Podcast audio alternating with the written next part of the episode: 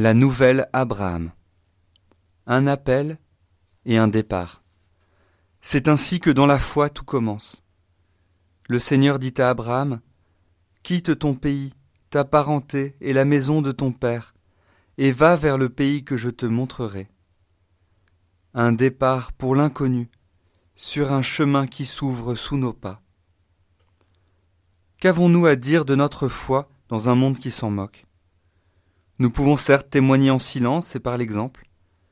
Nous pouvons témoigner aussi en racontant notre histoire de conversion à qui voudra bien l'entendre. Tout cela ne dira rien de notre foi si nous ne témoignons pas par toute notre vie que Dieu tient ses promesses. Dieu appelle Abraham, le béni, et lui promet qu'il deviendra le père d'une grande nation. Lui qui ne peut avoir d'enfant, il aura un fils. Car rien n'est impossible à Dieu. De même, Bose admire la fidélité de Ruth envers sa belle-mère Noémie, et appelle sur elle la bénédiction de Dieu.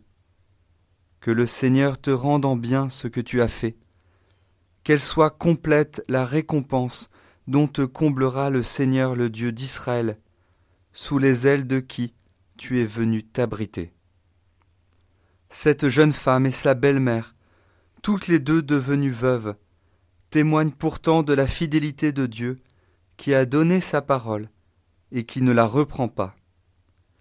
De même, les fidèles, selon le joli nom donné aux chrétiens, sont les héritiers d'une parole, d'une promesse prononcée le jour de leur baptême, comme au jour du baptême du Christ.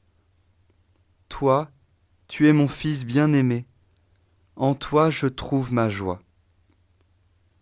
Et toi, fils bien-aimé, fille bien-aimée, es-tu fidèle aux promesses de ton baptême?